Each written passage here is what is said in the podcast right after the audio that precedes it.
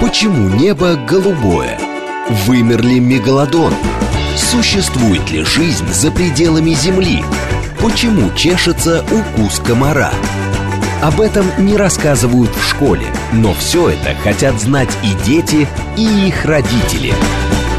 Авторская программа детского популяризатора науки Александра Толмачева «Все обо всем». Ведущий отвечает на вопросы детей и их родителей в прямом эфире. Все обо всем. Программа без возрастных ограничений.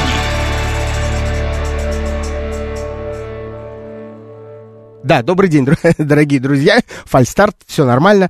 Э, меня зовут Александр Толмачев. Добро пожаловать на нашу познавательную передачу об окружающем мире э, для всей семьи. Все обо всем. Наш новый цикл передач, который мы начали в прошлую субботу, называется «След человека на земле».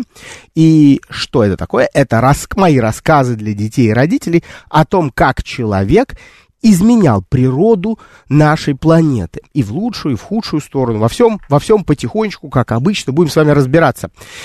А сейчас напоминаю, друзья, что за моим рассказом можно следить также в Ютубе, как вам комфортно. В Ютубе нужно найти канал «Говорит Москва», нажать «Подписаться», колокольчик и обязательно лайки ставить, потому что нам это необходимо нам необходимо, как и всем другим э, э, спикерам, которые вещают через интернет. Также, разумеется, как всегда, трансляция моя идет и в Инстаграме, как вам комфортно. Можно зайти в мой Инстаграм, Дед Лектор, либо Александр Толмачев, просто зайти в прямую трансляцию и наблюдать за нею, или, еще раз напоминаю, в YouTube. Через YouTube за, нами, за мной можно наблюдать на канале «Говорит Москва».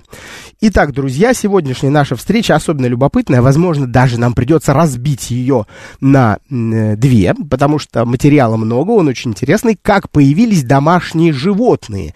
Так я ее назвал, но по сути мы будем говорить не только о том, как они появились, а скорее к чему это все привело э, на нашей планете. Я просто хочу, друзья, вам напомнить, что мы с вами по-прежнему находимся на границе а, древнего каменного века и нового каменного века. Правильными терминами их называют палеолит и неолит. И вот эта граница проходит где-то 10-12 тысяч лет назад. Что же произошло? В чем же, почему же мы проводим эту границу вообще? Дело в том, что э, на стыке этих условных веков происходит так называемая палеолитическая революция. Это период, когда человек начинает осваивать Э, земледелия и животноводства. О том, какие были последствия земледелия для нашей планеты, мы с вами немножко говорили на предыдущей встрече. Я просто вам сейчас напомню, что обработка человеком земли, почвы, да, то есть, то есть фактически то, что человек начал сеять растения, а не собирать их в природе, плоды растений в частности, начинает приводить к массовому уменьшению леса на нашей планете, да, в итоге просто фактически сводятся на нет широколиственные леса э, Западной Европы, влажные субтропические леса в Азии, в Восточной, в Южной Азии, они начинают уничтожаться. Вместо них человек эту землю, которая освобождается после вырубки леса и уничтожения леса, человек использует для того, чтобы а, выращивать сельскохозяйственные растения. Многовековое использование одной и той же почвы для того, чтобы выращивать сельскохозяйственные растения, приводит в итоге к тому, что она начинает терять плодородную, свои способности, э, свои плодородные способности, давайте так это назовем, вот, унич, уничтожается, выхолащивается та ее часть, которую мы называем гумус, это органические вещества, которые питают растения, и на такой почве ничего не растет, мы ее называем эрозированная почва, уже мертвая почва, вот, ну, не в прямом смысле, разумеется, скорее просто не живая, там практически не живут а, жив, живые живые организмы вот в такой вот эрозированной почве. Э, такое, вот такая утрата плодородных земель в итоге приводит к тому, что человек вынужден начать перемещаться с одной стоянки на другую стоянку, чтобы найти новые почвы, освоить новые почвы. Там, где почва, еще раз напоминаю, осваивается, где она выхолащивается, превращается в мертвую, человек начинает снова вырубать леса. В конечном счете, видите, земле, земледелие становится весьма серьезной проблемой для нашей планеты и, и остается ею по-прежнему. Но о том, что происходит сейчас, мы будем говорить позже. Сейчас давайте немножко остановимся на истории. Так вот, э, казалось бы, невинное занятие земледелием, да, что такое земледелие? Ну как, женщины принесли из леса э, плоды растений, уронили семена в почву возле дома, они выросли, и в итоге мы получили первый урожай настоящий. Вроде ничего особенного, но на самом деле, э, так как очаги зарождения земледелия происходили на нашей планете в разное, в разное время, в разных местах, в разных точках, это привело к тому, что э, природа э, не смогла к этому адаптироваться, потому что для природы э, земледелие это фактически вот моментальная катастрофа. Времени для того, чтобы приспособиться к тем изменениям, которые насадил человек на нашей планете, у природы просто нет. Ну что ж, давайте перейдем к приручению животных. Я вам напомню, друзья мои, что э, до, в старом каменном веке, в палеолите, человек промышлял в основном охотой. И охотой, я вам напомню, занимались в первую очередь мужчины. Вот. Э, занятие охотой э, сталкивало человека с другими охотниками, которые в природе, в общем, промышляли на тех же жертв, почти на тех же жертв травоядных, что и человек. И я говорю в первую очередь про серого волка, ну точнее про предков современного серого волка, которые охотились с человеком почти по одним, на одних и тех же тропах. Это очень любопытно. Кроме того, волк, в отличие от других хищников, ну, скажем, возьмем там саблезубого тигра, который охотился в одиночку. Волки, будучи не очень крупными животными, они охотились совместно стаями, то есть были стайными охотниками. А все стайные охотники, друзья мои, я вам напомню, вынуждены развивать у себя интеллект. Они интеллектуально выше, чем охотники-одиночки. И не удивительно, что серый волк оказывается, в общем, таким умным конкурентом человеку, потому что, еще раз напоминаю, охотились одни на одну и ту же добычу. И то, что они пересекались в природе, по-видимому, приводит к тому, что человек начинает изучать повадки волка как своего врага, разумеется, в первую очередь. Изучив повадки волка, а, человек, ну, в общем, понемножку накапливает знания о нем. И тут важно вот что понимать, что и волк при этом тоже изучает человека. Напоминаю, это интеллектуальный э, млекопитающий. В чем это выражается? В первую очередь, что волки изучали, где находятся стоянки древнего человека. И приходили в первую очередь на запах и на звук. Почему они приходили на запах? Да потому что человек постоянно готовил какую-то еду. Человек готовит еду, э, волк приходит и с расстояния смотрит что происходит, да, э, при этом человек, разумеется, что-то выбрасывал, ну, например, не все кости идут в пищу, да, не все кости идут в то, чтобы изготовить орудие труда, и еще раз напомню, это, это все еще в древнем палеолите происходит, около 15 тысяч лет назад, еще до земледелия, поскольку человек промышляет охотой. Эм, итак, волки подбирают остатки пищи за человеком и понимают, что эта пища эту пищу человек выбрасывает постоянно. Uh, то есть человек каждый, каждый день, ну или, скажем, каждую неделю обязательно что-то выбросит. Волки начинают приходить чаще на места вот этих самых кормежек спонтанных. Э, это еще больше сближает человека с волком. Далее начинает происходить то, что особенно заслуживает нашего с вами внимания. Человек пытается приручить волка. Приручить, кстати говоря, совершенно не значит одомашнить. Одомашнить это все-таки э, взять к себе на, ну, на постоянную основу это, это животное и всех его потомков. То есть весь род этого животного живет вместе с человеком. И это животное уже не может считаться диким. Домашние животные, я вам напоминаю, друзья, не могут выжить в дикой природе. Им это очень тяжело, они уже не приспособлены к этому. Волки, о которых мы сейчас говорим, это все еще дикие животные. И их человек, мож, скорее всего, мог брать на охоте, просто находя, скажем, гнездо на волчат, которая покинула самка, или, например, они убили самку, и человек, будучи сострадательным, всегда человек таким был, э, брал щенят с собой, потому что опасности они человеку и его э, сородичам не представляли, малыши. Ну что малыши могут сделать? Вот брал человек волчат домой. Может быть, даже э, жена человека, женщина выкармливала волчат, пока они не вырастали и становились агрессивными. Все-таки волки животные дикие, и они могли здесь уже представлять опасность для человека. И, видимо, так оно и было, потому что э, одомашнивание волка все-таки заняло э, тысячелетия, потому что большая часть волков были агрессивны, даже будучи выращенным человеком, они уходили в лес. Вот сколько волка не корми, все равно в лес смотрит. Это чистая правда, потому что волк это дикое животное. Никуда он с человеком не хотел оставаться. Но тут надо понимать, друзья мои, вот тут самое интересное, что не все волки агрессивны. Среди волков, скорее всего, были и те, кто были менее агрессивны. Ну, просто потому, что генетика так распорядилась. Есть генетическое разнообразие потомства, да. Не все волки были серыми, некоторые волки были светлее, некоторые волки были больше, некоторые были меньше, некоторые были добрее, некоторые были более агрессивными. Так вот, более агрессивных человек отпускал, скорее всего. Ну, или убивал. Ну, скорее всего, отпускал в дикую среду.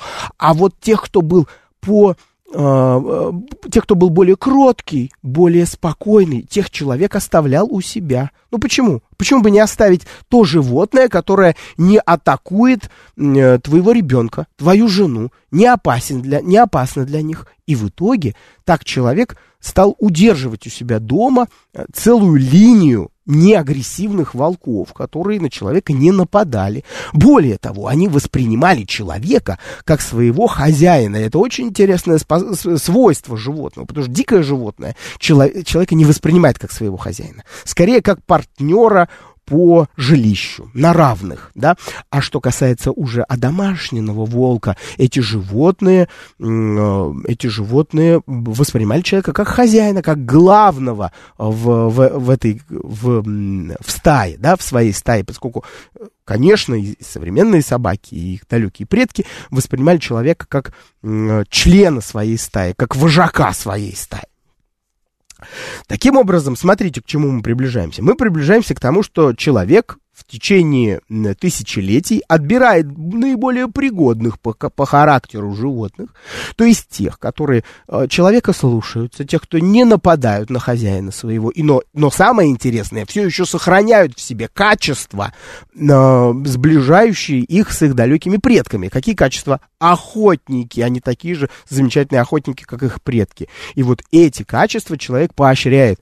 Он э, наиболее ловких охотников премирует, награждает. Он э, их м, начинает разводить. То есть такие э, собаки, такие волки, точнее, которые наиболее э, которые лучше охотятся, более эффективные охотники, их человек э, дает им возможность размножаться, и их потомков оставляет у себя – вот, для того, чтобы эта линия продолжала род, сохранялась в жилище человека. Так понемножку возникает настоящая э, теснейшая связь между человеком и волком, потому что дикий волк, прирученный уже, ну, уже почти домашний, становится важнейшим партнером на охоте. Важнейшим партнером на охоте. И это тоже понятно, я еще раз напомню, что охотились они на тех же тропах, что и, что и древние люди. Вот. И, друзья, здесь я хочу задать вопрос нашим юным слушателям, поэтому, друзья, готовьтесь. Сейчас буду спрашивать. 8 495 7373 948 наш номер телефона в студии. Вопрос у меня будет такой. Не такой уж и на риторический, кстати говоря. Почему, как вы считаете, вашими словами, собака друг человека?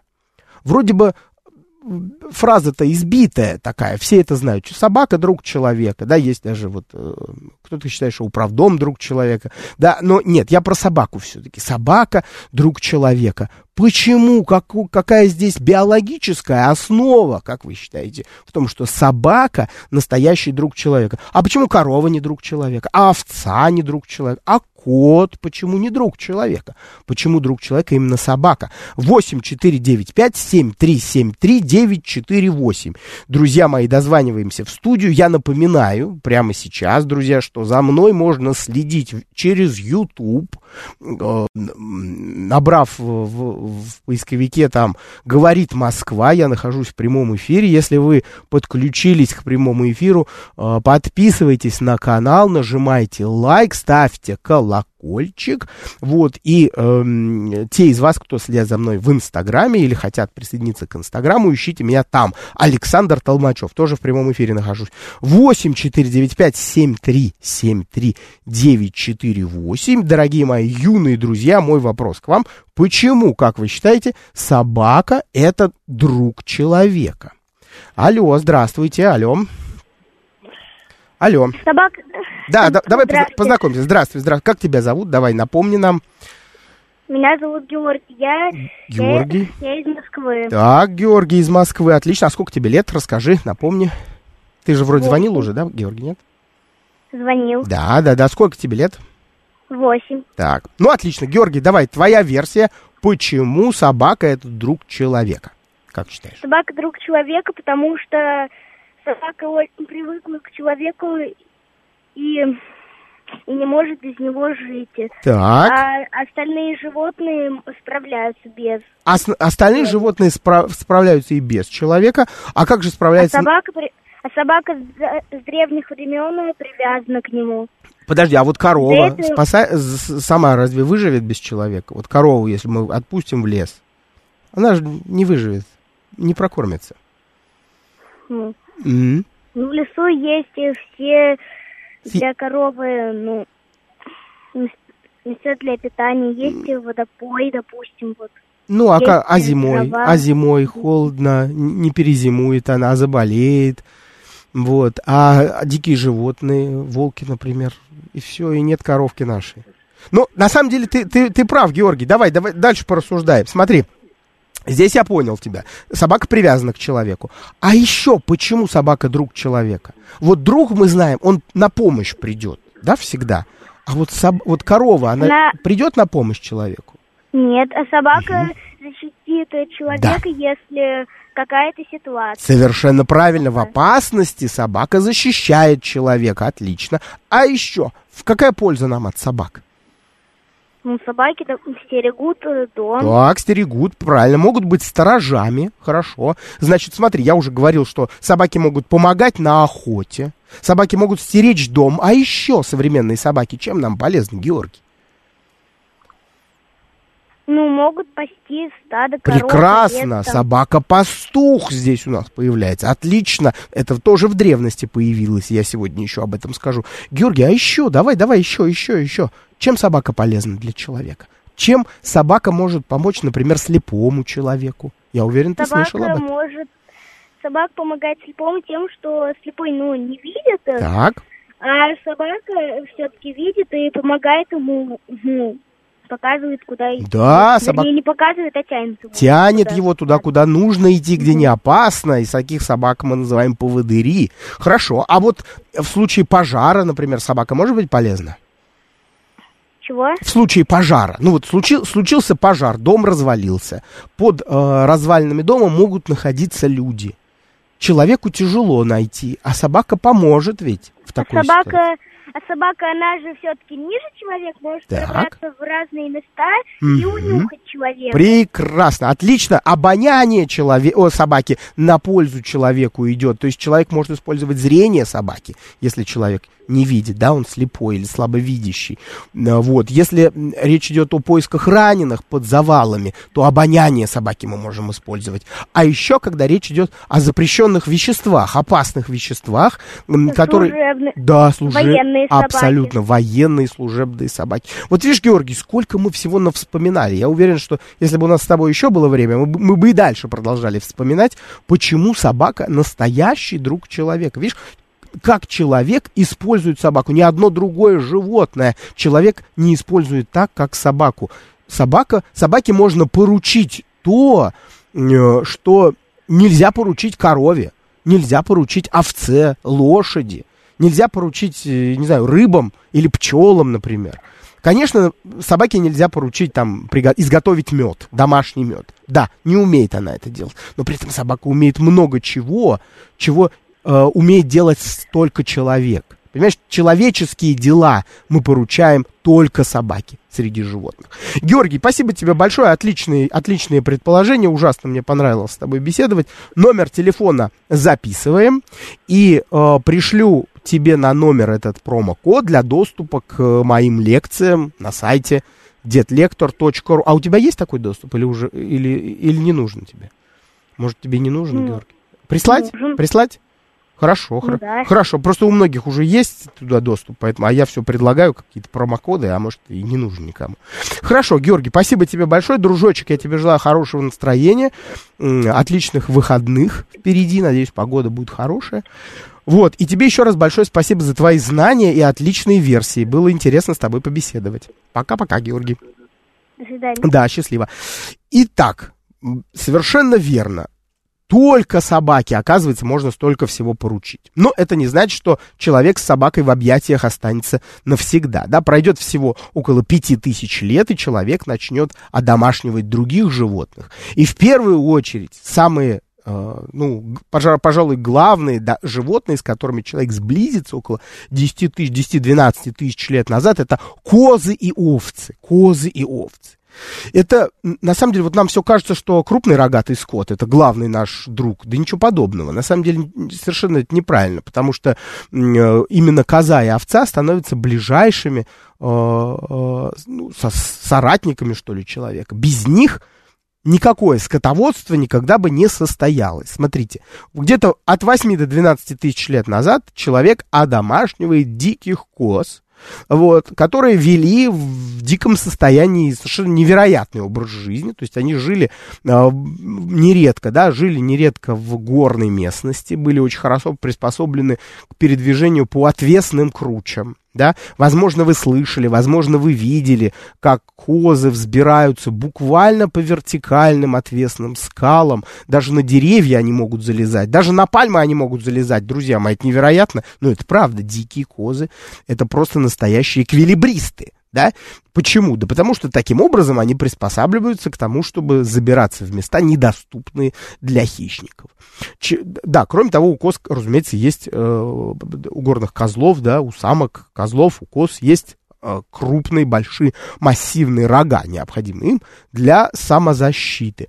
Вот, э, ту же роль, ну, не, не только ее, не только эту роль, но и ее в том числе выполняют копыта на ногах, с помощью которых можно, а, они могут отбиваться от хищников. Но в основном, друзья мои, роль копыт состоит в том, чтобы помочь козе, козлу горному удерживаться высоко э, в горах. Но человек, после того, как он приручает козу, э, козла горного, да, он э, животное само уменьшается сильно в размерах, потому что человек начинает, разумеется, как и с собакой, отбирать себе тех особей, которые ему э, необходимы для домашнего хозяйства. В первую очередь это молоко, козье молоко. И ценнейший источник белков, ценнейший источник углеводов важнейших, фактически иногда даже заменитель человеческого молока.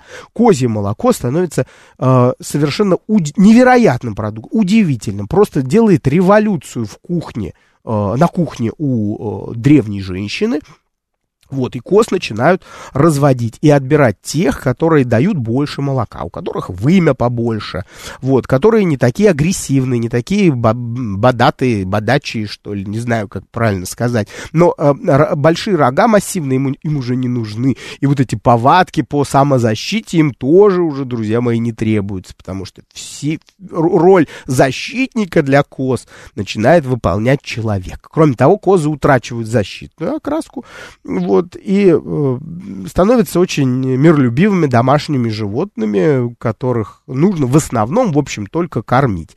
И эволюция домашних коз, вот она длится уже и, и по сей день порядка уже 14 э, тысяч лет. Да? Теперь уже э, выведены и молочные, и шерстные козы, это прям совсем разные козы. Молочные козы, это те, у которых шерстка такая победнее, вот, но при этом большое вымя удои у них высокие получаются, много вырабатывается в молочных железах молока. Вот. А шерстные козы, это козы, с которых человек собирал шерсть для того, чтобы, для того, чтобы шить себе одежду. Но коза, друзья мои, как оказалось, далеко не основной э, домашний скот для человека. Главным домашним другом для человека станет овца. Вот об овцах я поговорю э, чуть подробнее после новостного перерыва. Давайте прервемся. Почему небо голубое? Вымер ли мегалодон? Существует ли жизнь за пределами Земли? Почему чешется укус комара? Об этом не рассказывают в школе, но все это хотят знать и дети, и их родители. Авторская программа детского популяризатора науки Александра Толмачева «Все обо всем». Ведущий отвечает на вопросы детей и их родителей в прямом эфире. «Все обо всем». Итак, друзья мои, это Александр Толмачев. Все обо всем. Я напоминаю вам, что за мной можно следить в нашем YouTube эфире. Для этого в YouTube надо набрать «Говорит Москва». Если вам удобнее, следите за мной там.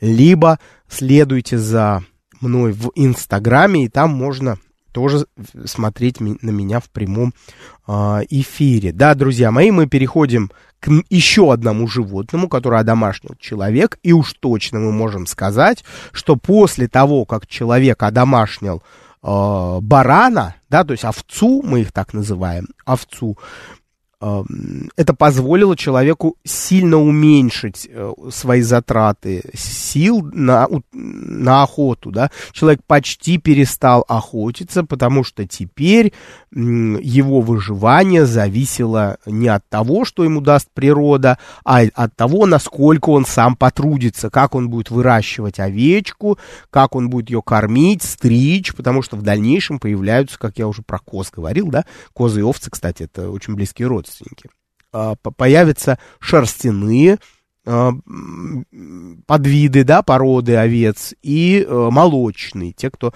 дают больше молока. Итак, а овца, не, конечно, это главное домашнее животное, которое позволило человеку перейти полностью, от, уйти от охоты.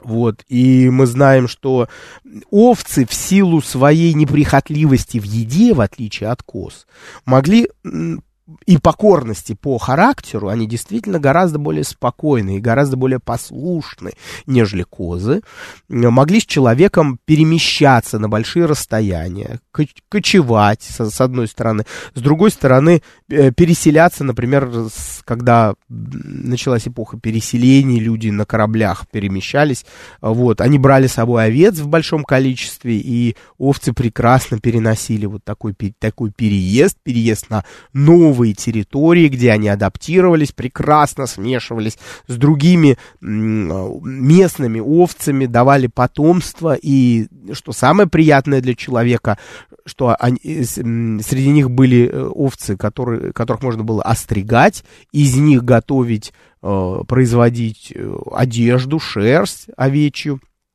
а овцы обладали нежнейшим, очень приятным на вкус э, мясом, и кроме того, они давали молоко. То есть овца стала животным, которое человека не только кормило, но и одевало, и при этом прекрасно размножалось, было очень неприхотливо. Ухаживать за ними было гораздо проще, чем, чем за козами, например. И вот таким образом овцы с козами становятся важнейшими животными, которые позволяют человеку э, двигаться в ходе Э, своей эволюции, да, и расселяться по большим пространствам. По поводу выпаса, выпаса э, овец. Конечно, тут нужны были колоссальные территории, и овцы, разумеется, вытаптывали территории. Ничего хорошего это, конечно, для, для природы не приносит. Это дополнительно ведет к эрозированию почв, и в дальнейшем эти почвы будут становиться все более и более бесплодными. Но я не к этому, на самом деле, веду. Мы еще поговорим про экологию, про те последствия, которые были у, у, а, у одомашнивания животных, я хочу э, напомнить вам, друзья мои, вот о том, том, что сейчас Георгий говорил, да, что а, для того, чтобы, вы, чтобы пасти овец в большом количестве, чем больше овец, тем больше нужно людей, чтобы их пасти, чтобы следить постоянно, нон-стоп буквально за овцами. Это было сложно. И вот как Георгий нам сказал, человек использовал собак, которые могли работать как пастухи. Собаки-пастухи это так называемые овчарки, да, а слово овчарка от слова овца происходит. Вот, на, на тот случай, если кто не знал.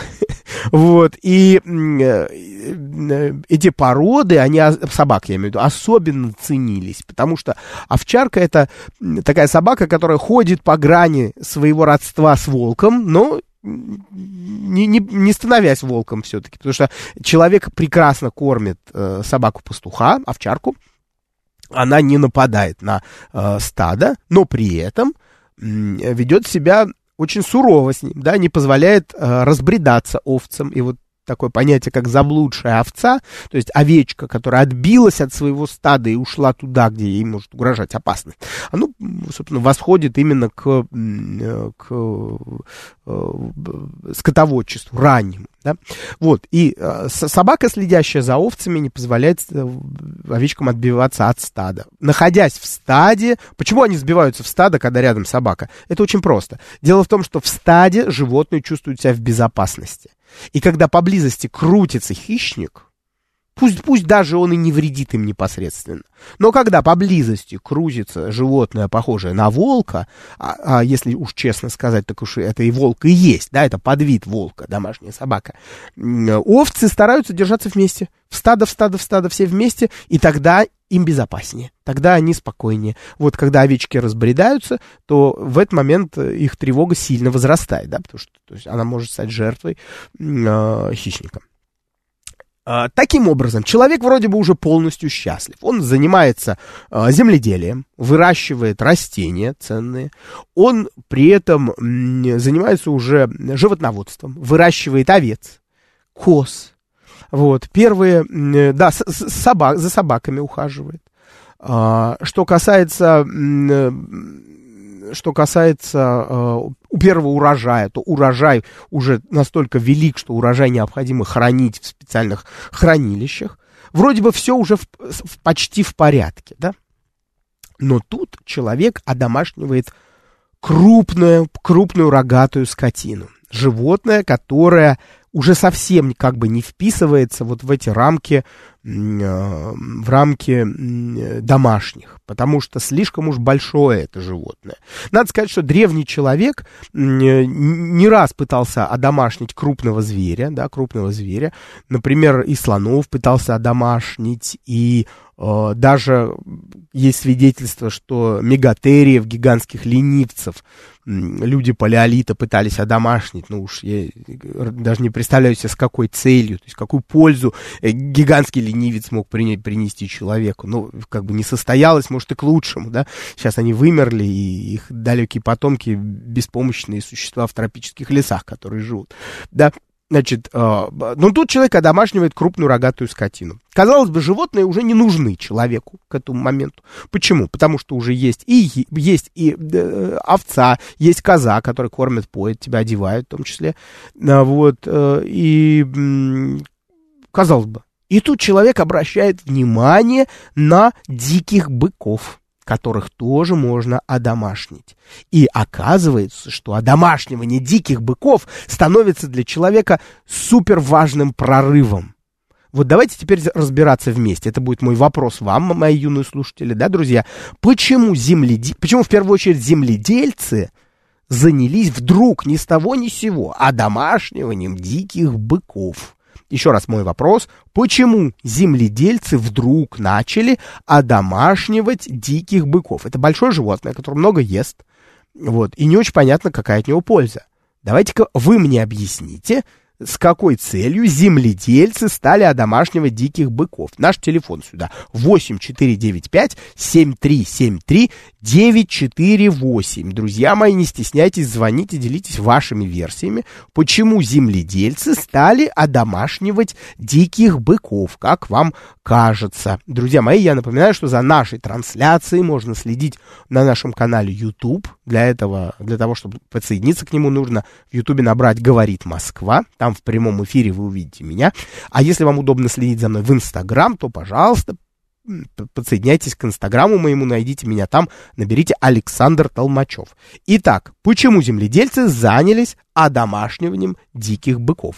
Алло, здравствуйте. Алло. Алло, да. Да, здравствуй, Эм. давай знакомиться. Здрасте. Здрасте. Меня зовут Андроник, мне 10 лет. Андроник, ой, какое чудесное имя, красивое. А, скажи, пожалуйста, а правильно говорить именно Андроник, да? Да, Ну, как здорово. А сколько тебе лет еще раз, прости, пожалуйста, я не услышал. 10 Десять? А где ты живешь? в Москве. Так, хорошо. А как тебя можно дома звать, а, Андроник? Андрюша? Нет, А как прям Андроник? Андрон. Андрон. Андрон. Андро- о, а Андрюшу нельзя назвать? Нет. А, хорошо, не буду. Хорошо, давай, давай, Андроник, я тебя так буду называть. Мне очень нравится твое имя. А, Вот. давай, твоя версия. Почему человек начал одомашнивать диких быков? А, ну, потому что в быке больше мяса, чем в корове, Так. и на них можно пахать. Ну, смотри, давай я немножко тебя, поп- тебя поправлю, что э, корова, коровы еще не было к тому времени, потому, поэтому Да. сравнивать с ней нельзя, потому что корова это и есть вообще-то бык, это самка быка. Вот. А м, сравнивать нам нужно будет с овцой, например, с овцой или с козой. Стой. Да, да, да. Мгм. Почему земледельцы вдруг начали одомашнивать диких быков? Да, у них больше мяса, но при этом его больше надо кормить. Ну, потому что на них можно пахать землю. Конечно, молодец, Андроник умница, совершенно правильно, так и есть. Так, хорошо, а пахать землю, а что это нам даст, если мы будем пахать землю? Э, Потом, после того, как мы э, спахаем землю, спашем землю, ну, можно будет э, посеять э, разные плоды. Да, совершенно верно, молодец, Андроник. Смотри, я просто повторю для тех, кто тебя не слышит, например, в трансляции, а, кто у нас... э, Андроник совершенно верно замечает, что э, с помощью мускульной силы быков, а это действительно очень сильное домашнее животное, гораздо сильнее, чем козы и овцы, да, которые даже человеком, человеку уступают в силе. С помощью быков можно распахивать большие территории и их засевать. Именно поэтому именно земледельцы интересуются э, одомашниванием быков. Не скотоводы, а земледельцы в первую очередь. С них история начинается. И крупный рогатый скот, э, в частности туров, это туры, это предки древних коров, они называются именно таким словом. Сейчас туров уже нет в природе, к сожалению, диких. А, остались только их потомки, это домашний бык, и он же корова. Да, потому что корова это самка домашнего быка дикого. Вот. э, Ну, прекрасно, прекрасно. Андроник, спасибо тебе большое. Совершенно верный ответ Мгм. ты даешь. А, Номер телефона записываем для того, чтобы я выслал тебе промокод для доступа к одной из видеолекций у меня на сайте детлектор.ру. Спасибо тебе большое. Я тебе желаю э, хороших, дружочек мой, выходных и отличного настроения. Пока-пока. До свидания. До свидания. Вот. И э, таким образом туры, одомашненные туры становятся супер новым изобретением, ну как бы открытием для человека, потому что с их помощью можно осваивать, земледельца можно осваивать еще большие территории. Вот. Тур огромное создание, гигантское совершенно э, животное, вот, с колоссальными рогами, и благодаря которым цивилизации древние, оказывается, теперь получают новую возможность прокормить себя, и растущие, а, растущие племена понемногу начинают э, как бы еще увеличиваться в размерах и далее, в силу того, что сельское хозяйство получает новый толчок для развития, которого прежде у него не было, опять же, благодаря турам. Не исключено, что именно поэтому э, крупный рогатый скот начинают об- обожествлять древние цивилизации. И по сей день, кстати говоря, как вы, вероятно, знаете, например, в Индии э, корова это священное домашнее э, животное. И вот э, я сейчас в трансляции в, инстагра- в Инстаграме поставил картинку, где эм, э, божес- известное божество, центральное божество индуизма Кришну, э, Кришна находится, стоит вместе с э, коровками, да, телятами, которых он э, в, в своей юности пас, по, по, наигрывая музычку на флейте, да. очень, очень трогательно, но и, и, и правда ведь, и понятно, почему э, древние цивилизации обожествляли коров, потому что коровы и быки, разум, в первую очередь быки, разумеется, это животные, благодаря которым и в Египте, и в, Древней Индии э, осваивались новые территории, и люди получали возможность э, развиваться и увеличивать численность свою собственную, да, то есть люди теперь могут прокормиться благодаря домашнему быку. Кроме того, человечество открывает для себя домашнего быка как мясное молочное животное. То есть по тому же пути э, дикий бык, а точнее его, э, домашний бык, а точнее его самка корова, идет по тому же пути, что и овца с козой, да, только значительно позже. И в отличие, например, от овцы, коровы никогда не станут шерстяными животными, потому что их шерсти недостаточно для того, чтобы э, дать человеку вот, э, ресурс для того, чтобы э, расти, для того, чтобы шить одежду. Вот. Но молока они стали давать очень и очень много. И э, таким образом цивилизации э, начинают об, работать с молоком. Большое количество молока, это очень хорошо, разумеется. Но проблема состоит только в том, что молока, большое количество молока очень быстро портится. И тут перед цивилизациями встает э, очень красивая и э, очень сложная и красиво решенная задача, я бы так сказал. Большое количество молока невозможно сохранить. Часть его можно выпить, пока оно еще не свернулось. А чтобы его сохранить, нужно дать ему новую жизнь, нужно дать ему прокиснуть, и а, превратиться в новую субстанцию, которую э, человек сможет употреблять уже в свернувшемся виде, уже в, в виде, которое превратилось в, в творог, что ли, давайте, давайте так скажем. И этот продукт, который человек учится готовить из молока, это сыр. Сыр и уже э, в, в, но, уже в нашей эре, да, друзья, в течение последних двух тысяч э, лет человечество начинает изобретать самые разные сыры, как способ, всего лишь способ сберечь драгоценное молоко домашних коров. Да, сыр приобретает большую ценность, как вы знаете. Сыр могут использовать даже в качестве э, ценного, ценного материала для обмена вместо денег вплоть даже до этого. Кстати говоря, овец тоже использовал человек для того, чтобы э, что-то купить. То есть цену можно было, бы, можно было указывать в деньгах их, скажем, в баранах. Итак, давайте, давайте э, наконец добираться до м, еще одного последствия животноводства, до первого последствия животноводства мы, конечно, не успеем обо всех поговорить сегодня. Эти темы у нас переедут на, на, на, новые, на новые эфиры, да, на, на следующую неделю. Что первое, о чем я хочу поговорить? Смотрите, друзья, я уже начал об этом э, два слова э, сказал, да. Э, хранилище для зерна, которого стало гораздо больше, чем раньше, благодаря крупному рогатому скоту, который помогал распахивать новые территории. Хранилища для зерна э, стали э, точкой притяжения для так называемых синантропных животных. Это то, что может быть не очевидно для, для нас с вами. Давайте простыми словами. Зерно, которое человек начал складывать в амбары, в хранилище, хлеб, который человек начал э, готовить из э, зерна, стал мишенью для грызунов. В первую очередь для грызунов, для мышей и крыс, которые стали приходить в амбары, селиться там буквально и портить зерно, поедать зерно. Таким образом, в доме у человека, ну, не совсем в доме, да, это все-таки амбар, это все-таки отдельное помещение, но все-таки оно близко к жилищу человека находится. Таким образом, в амбаре появляются синантропные животные, которых человек не одомашнивал, но которые сами приходят к человеку по какой-то причине. Втираются к нему э, в, жилище и становятся, и приобретают статус вредителей, да, мы называем их вредителями. В первую очередь это, как я сказал, грызуны, которые питаются зерном, которые могут поедать хлеб, которые могут поедать сыр в том числе, да, который человек запасает, еще раз. Сыр это способ сохранить молоко на долгое-долгое время. Вот, тем более, что сыр после того, как он э, изготовлен, он и должен лежать долго, он созревает. И пока он зреет, он зреет, конечно, у человека не, не, не, не перед глазами все время, человек же не стоит рядом.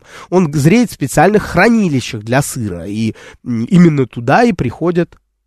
Э, кто приходит, друзья мои? Мыши с, крыс, с крысами. И мыши и крысы становятся новой проблемой для человека, потому что человек вроде бы притянул к себе самых полезных животных. Это собака, это коза, овца, корова. Разумеется, не только. Да, человек еще при, при, при, приручал других животных, самых разнообразных. И птицу, конечно, и куры, гусей, и пчел, и верблюдов, и лам, и кроликов, и альпака тоже. В общем, многих, многих очень животных. Но я сосредоточен на самых главных, основных для э, крупнейших цивилизаций. Смотрите, и тут возникает очень интересная история. Вы знаете, о чем я сейчас буду говорить, наверное, да? Для того, чтобы избавиться от а, крыс и мышей, человек, а, по всей видимости, невольно приближает к себе еще одно животное. Но сказать точно, кто к кому приблизился изначально, мы не можем. Потому что некрупные кошки, небольшие кошки, а, дикие, разумеется, вероятно, сами начинают приходить к жилищу человека, потому что там можно с гарантией быстро найти достаточно пищи, дикой э, снеди, да, то есть поохотиться на мышей и на крыс возле жилища человека. То есть, смотрите, получается, что амбары, зернохранилища становятся приманкой для грызунов, а пришедшие грызуны становятся приманкой для кошек которые приходят к жилищу человека. Смотрите дальше. Кошка таким образом одомашнивает сама себя, равно как и мышь. Но в отличие от мышей, которые приходят к жилищу человека, кошка ведет себя и абсолютно по-другому. Она не пытается спрятаться от человека. Кошка принимает пищу из рук человека. А, и сразу мы все вспоминаем великолепную сказку Киплинга «Кот, который гулял сам по себе», то есть животное, которое было одомашнено одним из самых-самых последних. Вот. И даже сказать, что оно одомашнено, тоже мы не полностью правы будем, если так, таким образом скажем. Скорее, оно само себя одомашнило, оно пришло к человеку и не боялось его. Оно заходило в жилище человека, а, позволяло хозяйке кормить себя, а, удивительным образом кошка, видимо, опять, я не хочу выдавать мифы за факты, но ведь по всей видимости так и было. Кошку человек никогда не пытался изгнать из своего, из своего жилища. Видимо, это связано с тем, что также с тем, что кошка могла найти общий язык и с детьми человека что, разумеется, для хозяина и для хозяйки крайне важно. Они видят, что для детей животное не опасно, значит, можно оставить. Тем более, что такой опыт уже был у человека в прошлом, когда человек взял волка, и этот волк оказался мирным, не стал нападать на хозяина, на хозяйку и на ребенка, и тогда волка можно было оставить. И, видимо, с кошкой такая же история произошла, когда человек начинает э, прикармливать кошку, и дикое животное, э, видимо, уже не идет в лес за едой, поскольку э, человек дает ему и питание, человек дает ему крышу, человек дает тепло, человек дает зимовку, человек дает все. С какой стати кошка э, должна вернуться куда-то в лес? И таким образом совершенно дикое животное начинает приручаться. Само себя оно приручило. А в дальнейшем начинает происходить процесс одомашнивания э, кошки. То есть, да, когда человек начинает отбирать, оставлять у себя таких кошек, которые ему нравятся. Но это произойдет гораздо, гораздо позже, друзья мои. Тогда, когда человек начнет воспринимать кошку как украшение своего жилища. Кошка станет скорее декоративным животным. И тогда, гораздо позднее, возникнут породы кошек, то есть подвиды такие, да, которые покрупнее, помельче. Но несмотря на этот отбор, отбор, который осуществлял человек столетиями, все равно кошка остается и по сей день самым диким из всех домашних животных, друзья мои. С вами был Александр Толмачев, детский популяризатор науки. Наши истории о том, о том, как человек изменил облик нашей планеты, продолжатся и в следующую субботу, в том числе мы будем говорить о последствиях животноводства для нашей планеты, то есть будем продолжать начатую сегодня тему. Всем пока, друзья.